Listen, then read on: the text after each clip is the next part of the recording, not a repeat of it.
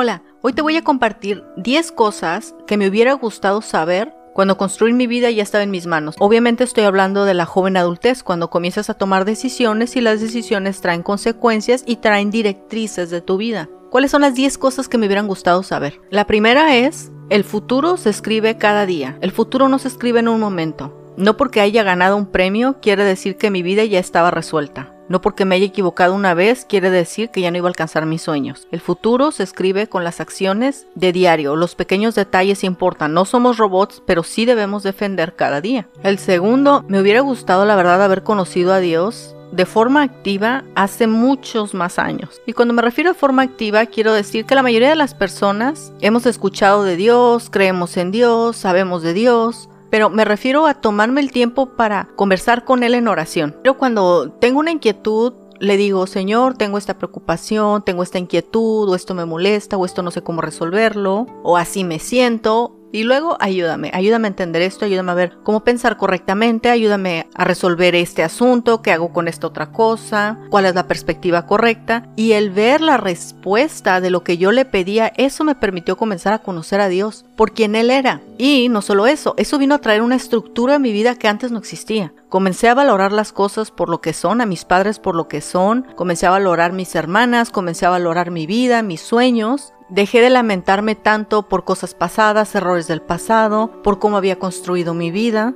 y comencé a voltear a ver al presente con las esperanzas hacia el futuro, así que definitivamente eso me hubiera gustado haberlo hecho desde muchísimo antes. El número 3 son, las emociones son para disfrutar la vida, no para que la rijan. Antes solía ser una persona que se regía por sus emociones, claro que yo no lo sabía. Si pasaba algo que no me gustaba, estaba enojada. Y ciertamente eso trae inestabilidad a la vida, una vida muy voluble y que pierde estructura. Así que ahora ya entiendo, las emociones son para disfrutar la vida, pero no para que sean ellas las que tomen las decisiones. El número 4 es, no está bien verse a través de los ojos de las otras personas, no está bien sucumbir ante la presión. Cada quien tiene un juicio diferente en cuanto a comparación, crítica, éxito, cada quien tiene un juicio diferente.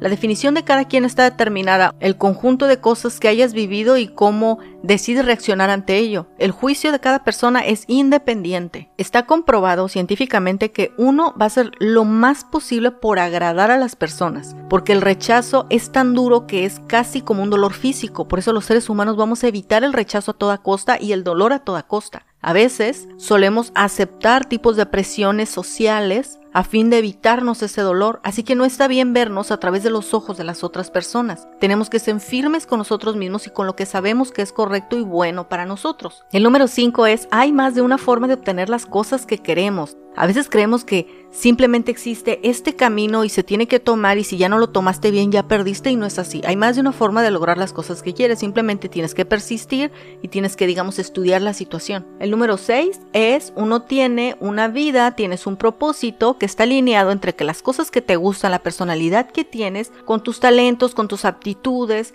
con las veces que los hayas puesto en práctica y todo eso se conjunta en una necesidad. Por ejemplo, a mí me gusta la mercadotecnia y mis habilidades están en eso. y hay una necesidad. Cuando una persona quiere lanzar un negocio, yo puedo ayudarla, puedo servirle en eso y esa es una de las cosas que satisface mi vida. El número 7 es, debe uno de tener un sistema de apoyo, la familia, los amigos, una comunidad, la iglesia. Uno necesita apoyo de personas afines a uno mismo y también mejores que uno mismo. A veces necesitamos esta mano clara y firme que nos dice te estás equivocando, la cual nosotros respetamos tanto que aprendes a someterte o aprendes a escuchar a esa persona, pero también necesitamos esta mano suave que es la confianza que tenemos con ellos. El número 8 es las cosas rara vez se ven como son casi siempre parecen más difíciles y mientras más nos gusten, más difíciles se ven, aunque no precisamente sea cierto. Si algo nos gusta, debemos arriesgarnos a intentar poco a poco, pero necesitamos arriesgarnos a intentar para dejar de idealizar esa situación y darnos cuenta que efectivamente está a nuestro alcance y si nos gusta, es más posible que esté a nuestro alcance.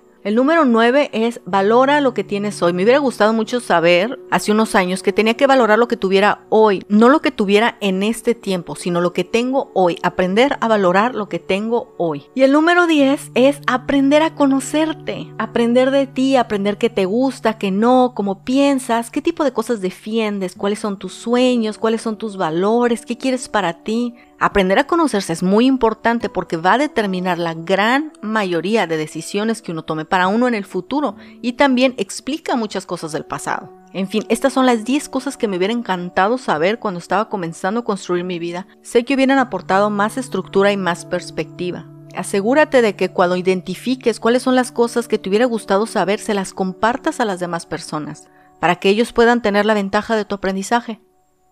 Nos vemos la próxima.